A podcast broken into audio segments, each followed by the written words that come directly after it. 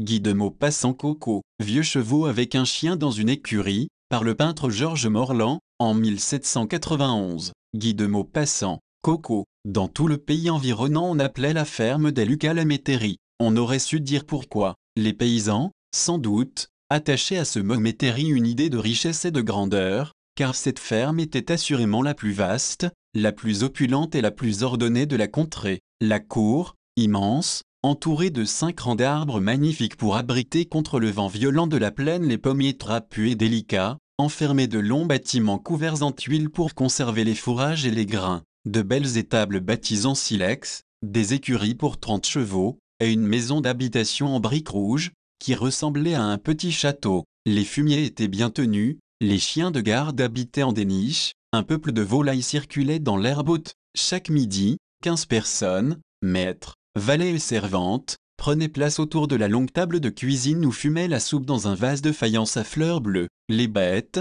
chevaux, vaches, porcs et moutons, étaient grasses, soigné et propre, et maître Lucas, un grand homme qui prenait du ventre, faisait sa ronde trois fois par jour, veillant sur tout et pensant à tout. On conservait, par charité, dans le fond de l'écurie, un très vieux cheval blanc que la maîtresse voulait nourrir jusqu'à sa mort naturelle, parce qu'elle l'avait élevé, gardé toujours, et qui lui rappelait des souvenirs. Un goujat de 15 ans, nommé Isidore Duval, et appelé plus simplement Zidore, prenait soin de cet invalide, lui donnait, pendant l'hiver, sa mesure d'avoine et son fourrage, et devait aller, quatre fois par jour, en été, le déplacer dans la côte où on l'attachait, afin qu'il eût en abondance de l'herbe fraîche. L'animal, presque perclus, levait avec peine ses jambes lourdes, grosses des genoux et enflées au-dessus des sabots. Ses poils, qu'on n'étriait plus jamais, avaient l'air de cheveux blancs, et des cils très longs donnaient à ses yeux un air triste. Quand Zidore le menait à l'herbe,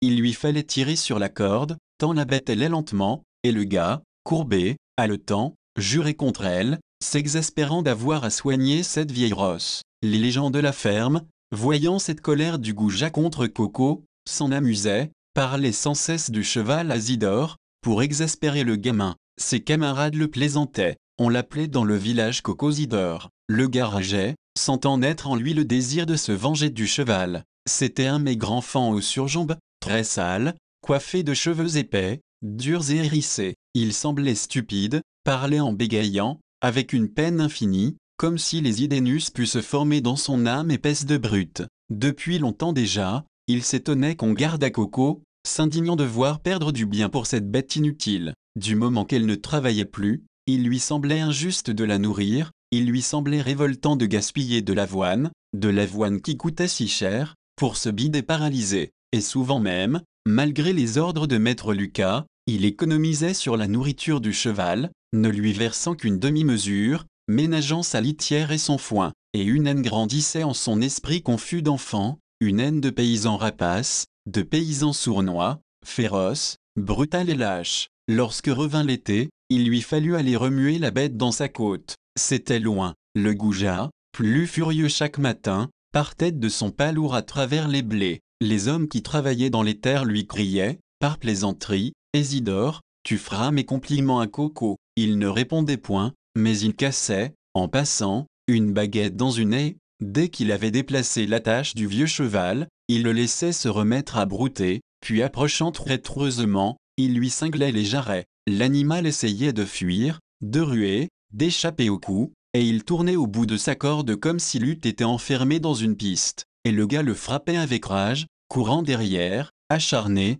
les dents serrées par la colère. Puis il s'en allait lentement, sans se retourner, tandis que le cheval le regardait partir de son œil de vieux, les côtes saillantes, essoufflé d'avoir trotté, et il ne rebaissait vers l'herbe sa tête osseuse et blanche qu'après avoir vu disparaître au loin la blouse bleue du jeune paysan. Comme les nuits étaient chaudes, on laissait maintenant Coco coucher dehors, là-bas, au bord de la ravine, derrière le bois. Zidore seul allait le voir. L'enfant s'amusait encore à lui jeter des pierres. Il s'asseyait à dix pas de lui, sur un talus, et il restait là une demi-heure, lançant de temps en temps un caillou tranchant ou bidet, qui demeurait debout, enchaîné devant son ennemi, et le regardant sans cesse, sans oser paître avant qu'il fût reparti. Mais toujours cette pensée restait plantée dans l'esprit du goujat, Pourquoi nourrir ce cheval qui ne faisait plus rien Il lui semblait que cette misérable rosse volait le manger des autres, volait l'avoir des hommes, le bien du bon Dieu, le volait même aussi, lui Isidore qui travaillait. Alors, peu à peu,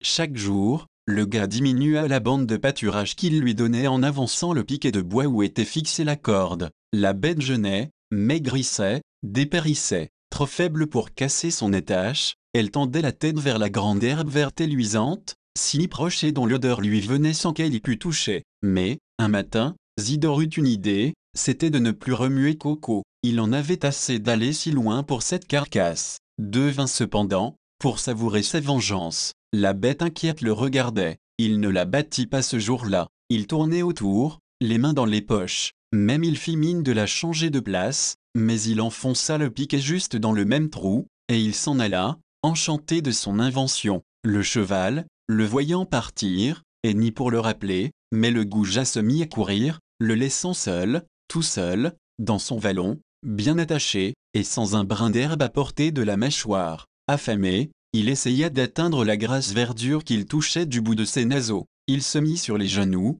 tendant le cou, allongeant ses grandes lèvres baveuses. Ce fut en vain. Tout le jour, elle s'épuisa, la vieille bête, en efforts inutiles, en efforts terribles. La faim la dévorait, rendue plus affreuse par la vue de toute la verte nourriture qui s'étendait sur l'horizon. Le goujat ne revint point ce jour-là. Il vagabondait par les bois pour chercher des nids. Il reparut le lendemain. Coco, exténué, s'était couché. Il se leva en apercevant l'enfant, attendant enfin d'être changé de place. Mais le petit paysan ne toucha même pas au maillage jeté dans l'herbe. Il s'approcha, regarda l'animal, lui, lança dans le nez une mode de terre qui s'écrasa sur le poil blanc, et il repartit en sifflant. Le cheval resta debout tant qu'il put l'apercevoir encore, puis sentant bien que ses tentatives pour atteindre l'herbe voisine seraient inutiles, il s'étendit de nouveau sur le flanc et ferma les yeux. Le lendemain, Zidore ne vint pas. Quand il approcha, le jour suivant, de coque toujours étendu, il s'aperçut qu'il était mort. Alors il demeura debout, le regardant, content de son œuvre, étonné en même temps que ce fut déjà fini. Il le toucha du pied, leva une de ses jambes, puis la laissa retomber, s'assit dessus, et resta là, les yeux dans l'herbe et sans penser à rien. Il revint à la ferme, mais il ne dit pas l'accident, car il voulait vagabonder encore aux roues. D'ordinaire, il allait changer de place le cheval. Il alla le voir le lendemain. Des corbeaux s'envolèrent à son approche. Des mouches innombrables se promenaient sur le cadavre et bourdonnaient à l'entour. En rentrant, il annonça la chose. La bête était si vieille que personne ne s'étonna. Le maître dit à deux valets, Prenez vos pelles, vous ferez un trou là où qu'il est et les hommes enfouirent le cheval juste à la place où il était mort de faim. L'herbe poussa dru, verdoyante, vigoureuse, nourrie par le pauvre corps. Le 21 janvier 1884, Bibliothèque. Pour plus d'informations, écrivez à l'adresse suivante todj at icloud.com at plus, symbole tout droit réservé, au tableau édition. Olivier Tableau Daniel Jacques 2020, auto-entrepreneur.